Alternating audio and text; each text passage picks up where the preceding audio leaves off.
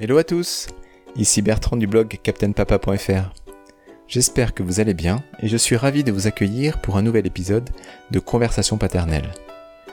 Aujourd'hui j'interviewe Maxime, dont l'expérience est particulièrement intéressante. En effet, son épouse a connu deux fausses couches avant d'avoir leur premier enfant. Et avec beaucoup de sincérité, il me raconte ces deux épreuves qui se sont succédées à quelques mois d'intervalle et comment il a soutenu son épouse dans ces moments de doute. Ensuite, il évoque les deux accouchements naturels de son épouse, au cours desquels il a vraiment joué un rôle en l'accompagnant, et notamment au cours du premier qui aurait duré, selon lui, 42 heures. Je ne vous en dis pas plus, et je vous laisse découvrir nos échanges. Bonne écoute à tous.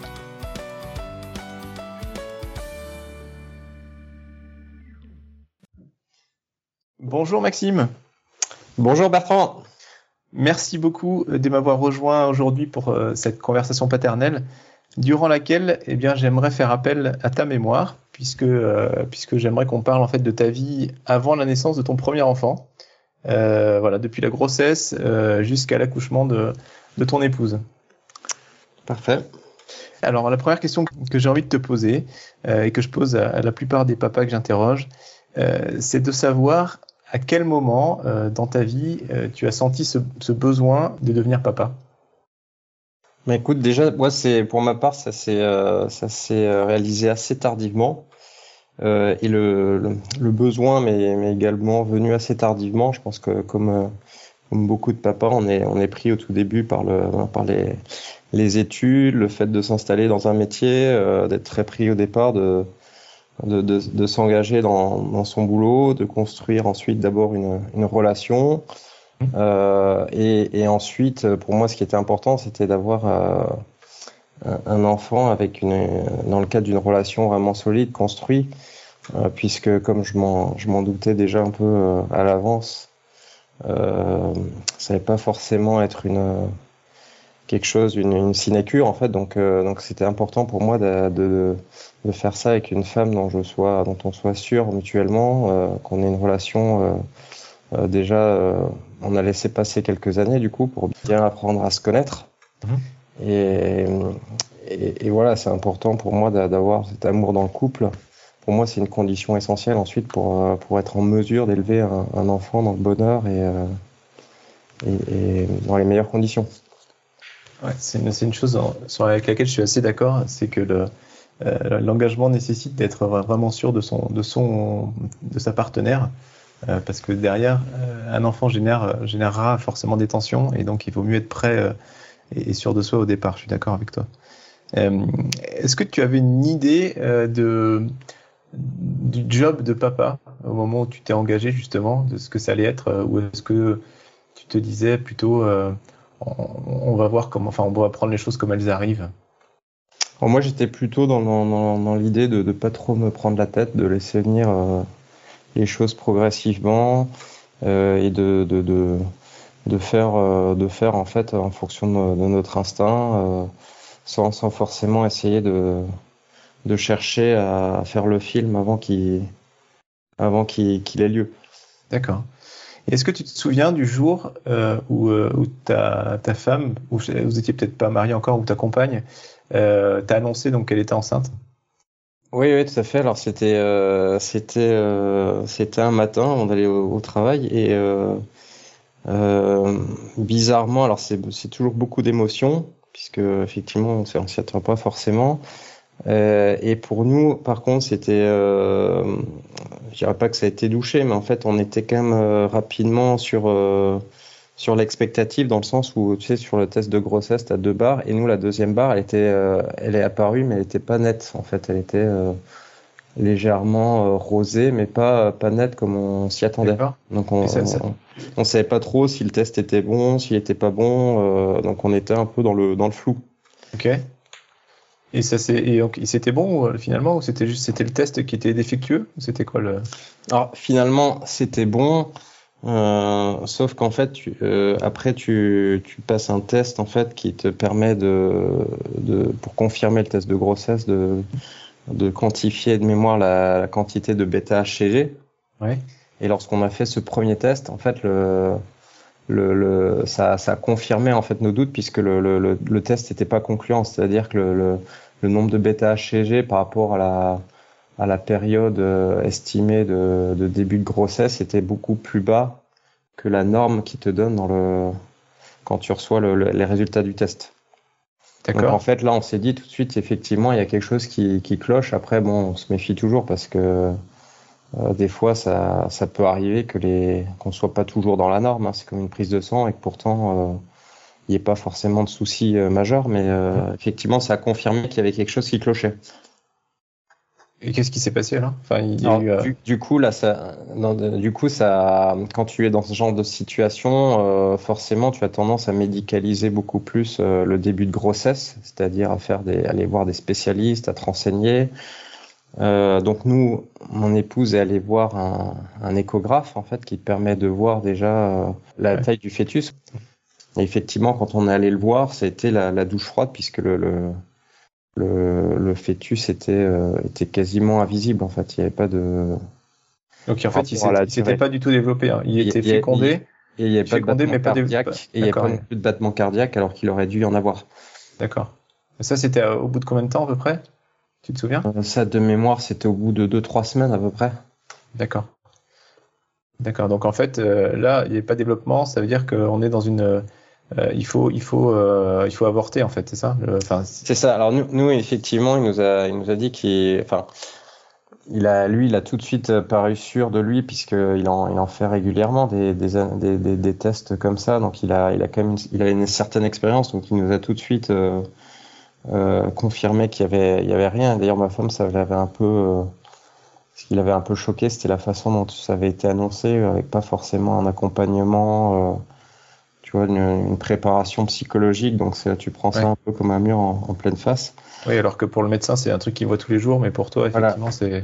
Donc, il te parle tout de suite de la façon dont il faut euh, dont il faut ensuite évacuer le bébé, ce qui est pareil, n'est pas une image réjouissante avec euh, des, possibilités soit de curtage, soit de, prise de médicaments.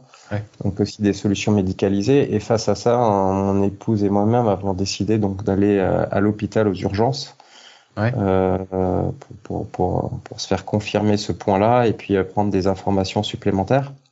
Mhm. Et bizarrement, lorsqu'on a, on a fait ça aux urgences avec donc un, un spécialiste en interne, en fait, il nous a dit, ben nous, euh, il nous a, il nous a remis dans le doute parce qu'il nous a dit, là actuellement, on peut pas vous dire que la, grossesse n'est pas, n'est pas évolutive. Ah ouais. En fait, il nous a dit à ce stade-là, on peut, on peut surtout pas euh, vous conseiller de prendre un médicament parce que si ça se dit, ça, ça peut encore marcher. Donc là, tu vois, tu, tu reprends espoir. Donc en fait, c'est un peu les montagnes russes au niveau émotionnel. Pour qu'ils prennent la décision en fait de te donner un médicament ou de procéder à un curtage, il faut vraiment qu'ils soient sûrs à 100% que la grossesse soit pas évolutive. Et là, vu les analyses, vu les, matériels qu'ils avaient, ils ne pouvaient pas le, certifier. Donc ils nous ont demandé de revenir un peu plus tard. Et malheureusement, en, revenant un peu plus tard, euh, là, ça, ça, a été vraiment confirmé. D'accord. Donc ça, c'était la première, euh, ça c'était donc la première grossesse. Et donc vous avez été obligé de, du coup, de faire un curtage, c'est ça? Mon épouse s'est renseignée. Elle a été très bien accompagnée par une sage-femme. Donc ça, c'est important l'accompagnement que tu peux avoir par euh, par les, les, spécialistes que sont les, les, les sages-femmes dans, dans, ce domaine-là. Et donc, elle a, on lui a explosé les, les, différentes possibilités. Et une des possibilités, en fait, c'est de, de, de, de, le faire évacuer naturellement, en fait. Hein. D'accord. Donc chez toi, en fait, tu prends un médicament et.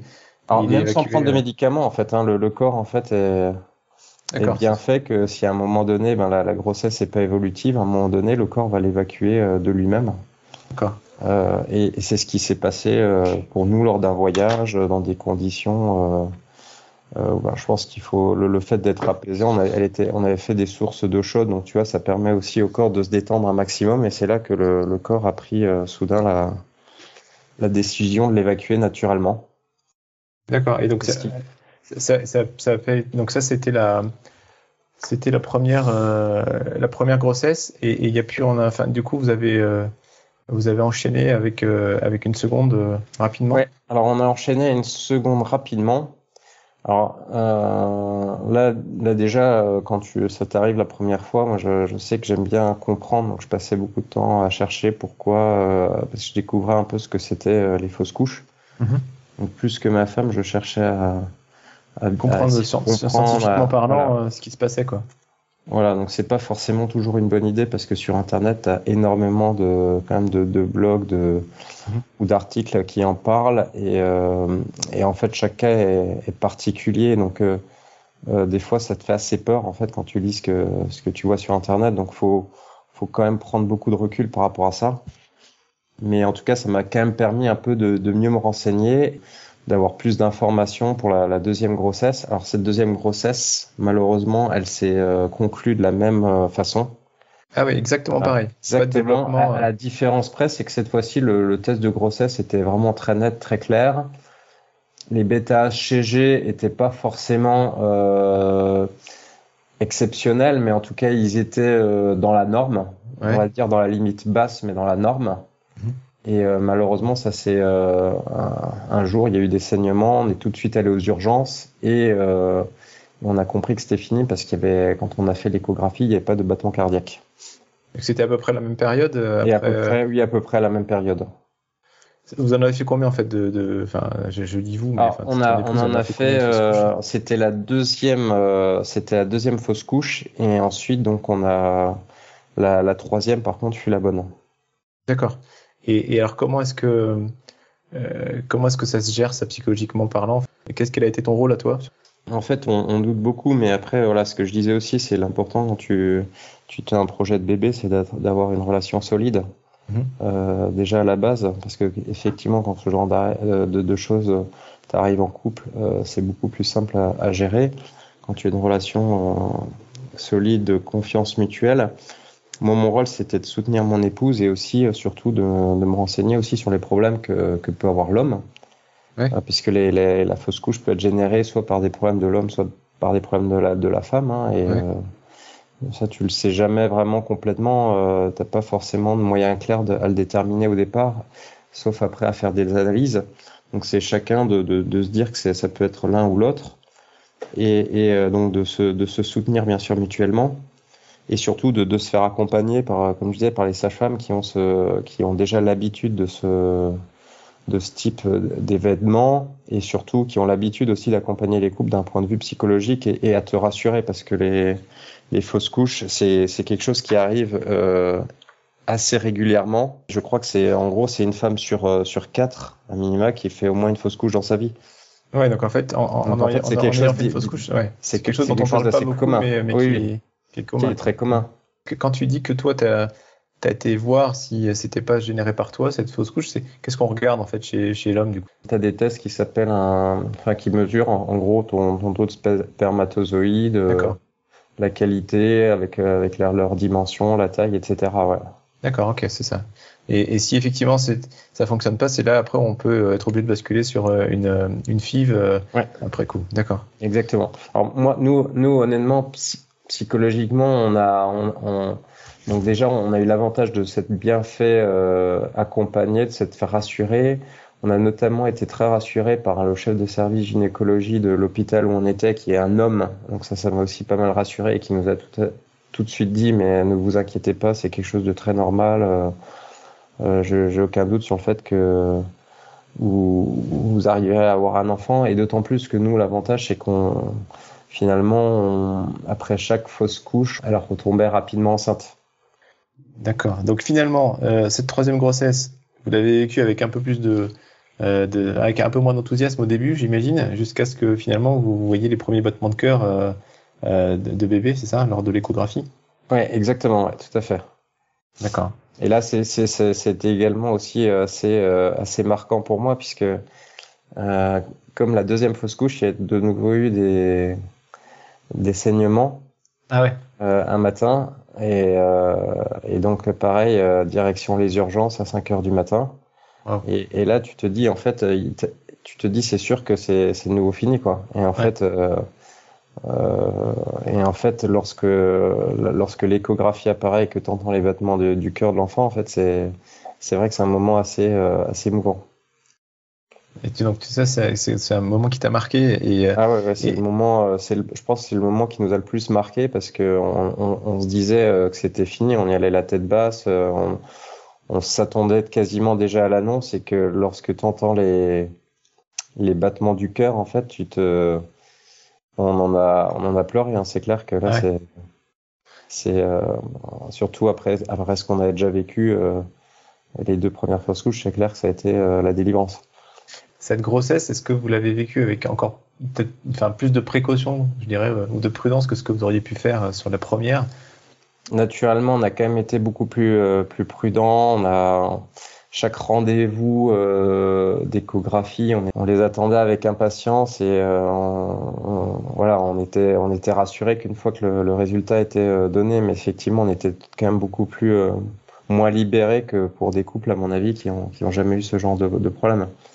La grossesse s'est passée normalement après? Après, tout s'est très bien passé. on n'a pas eu de, de de problématiques particulières. Euh, j'ai essayé d'accompagner ma femme euh, autant que possible. C'est-à-dire déjà aller au, rendez-vous euh, rendez-vous d'échographie. Ouais, c'est important. Ouais. différents trimestres, participer au rendez-vous aussi avec la sage-femme. Ouais. Participer au, rendez-vous de préparation à l'accouchement. Mmh. Donc effectivement, c'est important de la, la, la, soutenir dans ce sens et puis pour, pour le jour J, être prêt aussi à, à, faire à participer à l'accouchement euh, et, à, avoir un rôle actif. Est-ce que justement, euh, dans, cette réflexion de, que vous avez pu avoir au, sujet de l'accouchement, vous aviez préparé un projet de naissance tous les deux? Alors, mon épouse avait effectivement préparé un projet de naissance pour dire qu'elle voulait éviter la, péridurale dans la mesure du possible. D'accord. Et euh, voilà, favoriser l'accouchement le plus naturel possible. D'accord. Et euh, mais c'est pas c'est une chose qu'elle a plutôt faite toute seule ou vous n'avez pas partagé plus que ça le, le, le projet entre vous quoi? Euh, si si alors moi je on, on en a discuté effectivement moi je l'ai soutenu dans cette euh, dans, dans, dans, cette démarche. D'accord.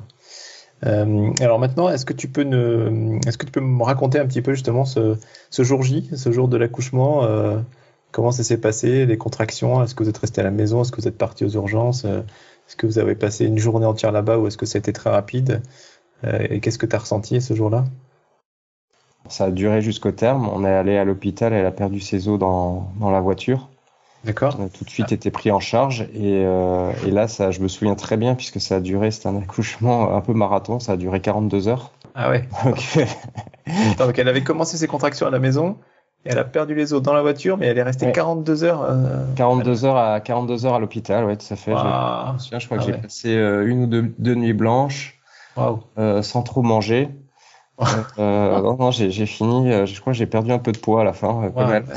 Ouais, c'est, ouais, j'avais jamais entendu aussi long. Ouais, ouais, c'était très très long. Hein. C'est est-ce que la péridurale, c'est peut-être ça qui a ralenti le travail ou est-ce qu'elle a pris de suite finalement? Est-ce qu'elle a réussi à aller plus, assez loin par rapport à ce qu'elle souhaitait? Non, elle est allée, elle est allée jusqu'au bout. En fait, elle a pas pris de péridurale, puis elle a voulu aller jusqu'au bout de son, de son projet. Donc elle a réussi. elle a réussi. Moi, j'ai essayé d'être actif, donc de la masser, euh, même si c'était compliqué, je la massais pas toujours là au exactement au bon endroit. Donc euh, voilà, mais je me faisais accompagner par les soignants. Ouais. Et, euh, et l'équipe médicale a aussi été, aussi été, je trouve, assez exceptionnelle dans, dans, dans le suivi, dans la mise en œuvre de ce projet de naissance. C'est-à-dire qu'ils ont, ont vraiment accompagné, quoi. Ils, ont, ils, ont laissé euh, ouais, tout à, fait. du truc. Ça, c'est, ça, c'est appréciable. Ouais, ouais, ouais, exactement. Ce qui était un peu plus compliqué de, de mémoire, c'est que en fait, sur les 42 heures, nécessairement, ben, tu, tu, changes de sage-femme. Oui. Euh, voilà, à l'hôpital. Euh, et, euh, et, et, aussi, je, je me souviens qu'en en fait, du coup, elles ont plusieurs accouchements en même temps. Donc toi, tu à un moment donné, la, la sage-femme, il y avait une sage-femme qui était pas dispo, qui a dû aller euh, sur un autre accouchement qui, qui était plus imminent. Donc toi, tu te sentais de nouveau un peu, euh, on, était ensemble, on se sentait de nouveau un peu abandonné.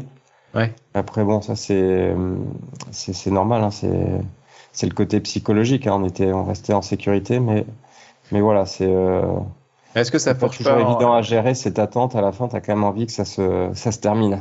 Ça se termine, mais ouais, est-ce que finalement ça forge peut-être encore plus dans le, le couple quand tu es, quand es tout seul vraiment avec ton épouse et que tu l'aides euh, que tu l'aides comme ça euh, aussi longtemps, je veux dire, ça, ça, ça, ça, ça crée des liens assez forts. Quoi. Ah oui, complètement. C'est clair que là, on a, on s'est soudés mutuellement et puis euh, après après c'est vrai que le, sur sur la fin c'est quand même la sage-femme qui qui sait exactement euh, comment la mener jusqu'au bout. Donc tu as vraiment l'impression, enfin tu as vraiment participé quoi. Et, euh, ah oui, oui, c'est clair. Et, du coup, alors la, la naissance, qu'est-ce que tu as Qu'est-ce, qu'est-ce que tu as ressenti? Tu as pu, ah. as pu prendre ta fille dans tes bras de suite ou elle, a, elle a tété Vous avez fait du pot à pot? Oui, oui. Alors, Juste pour revenir, en fait, on est arrivé de mémoire au, au, bloc, donc euh, vraiment là où tu sens que ça, ça va ça va pas trop tarder. Il devait être, je, je crois que c'était dans la soirée vers 20h à peu près. Et l'accouchement a eu lieu à 5h du matin le lendemain. Ouais. Donc c'est pour ça que je te disais qu'à la fin on était euh... quand on voyait qu'il y avait des, des, accouchements qui deux trois accouchements dans la nuit des femmes qui arrivaient à 2 heures du matin et qui accouchaient une heure plus tard c'est vrai que ça a commencé finalement à, être pressé que ça, ça, arrive mais finalement voilà c'était que du bonheur. J'ai pu prendre ma fille assez rapidement dans, dans mes bras. C'était vraiment beaucoup d'émotions comme comme beaucoup de papas j'imagine. À ce moment-là tu t'es senti père ou pas? Oui, oui complètement ouais, ouais c'est là que tu réalises vraiment euh que tu deviens père, que tu as cette responsabilité. Euh, et, euh, et, euh, et, voilà, ce qui est, ce qui est agréable, c'est que quand tu es dans une maternité avec du, des personnels soignants, bah, tu te sens bien entouré. En fait. Du coup, tu es, très bien accompagné. Nous, les trois premiers jours, deux, trois premiers jours qu'on a passé à la maternité, on en garde un excellent souvenir. Mmh. Euh, même si on, on, dort pas beaucoup, voilà, on a, on a accompagné, on peut recevoir des conseils euh, à la demande en fait. Euh, et on en a bien profité parce qu'après quand tu, tu, arrives à la maison, effectivement là tu te sens vraiment euh, complètement seul. seul. Et, et, je sais que tu as donc as eu un vous avez un deuxième enfant. Rapidement, est-ce qu'il y a eu des, des choses sur l'accouchement, sur le deuxième ou sur la grossesse qui sont qui, qui sont intéressantes à, raconter? Mon épouse est allée encore plus loin que pour le premier accouchement puisqu'elle a souhaité le, le euh, faire cet accouchement de la manière la plus naturelle possible, c'est-à-dire à la, à la maison. Excellent, excellent. D'accord. Donc, euh, donc, dans votre appart, dans votre chambre, quoi. Voilà, tout à fait. Et alors là, tu as dû bosser encore plus, j'imagine ou... Ouais, mais j'ai pareil, j'ai accompagné, le, j'ai participé aux différents rendez-vous, donc effectivement, tu suis encore plus attentivement les, les différentes procédures, puisque je, tu, tu, te retrouves seul, et je me suis même presque retrouvé seul, puisque le, l'accouchement là, euh, pour le coup, est, est, arrivé assez vite. Ouais. Et à un moment donné, on n'était même pas sûr que la sage-femme arrive à temps euh, chez nous pour, euh, pour, pour nous accompagner dans le voilà dans. D'accord, c'est l'accouchement. C'est exactement ce que j'ai vécu moi sur le sur la quatrième là où effectivement le, les sages-femmes sont arrivées avec un quart, 20 minutes avant l'accouchement quoi, quasiment. Voilà, ouais, donc là tu tu lui appelles l'ascenseur, t'es voilà, es, content, es content quand elle arrive. Euh, dernière question là sur cette euh, sur cette partie de, de, ta de ta vie. Euh, vu le vu ton rétexte là, est-ce que tu aurais un conseil à donner euh, par rapport à ton expérience bah, moi déjà effectivement, j'ai comme je disais, c'est de ne pas trop se prendre la tête, de pas trop appréhender. En fait, finalement, ça on est tous faits, en fait, je pense, pour pouvoir réussir euh, cette magnifique chose qu'est la, la, venue d'un nouveau-né, l'accouchement. C'est beaucoup de bon sens. On est très bien accompagné en France. On a quand même beaucoup de chance.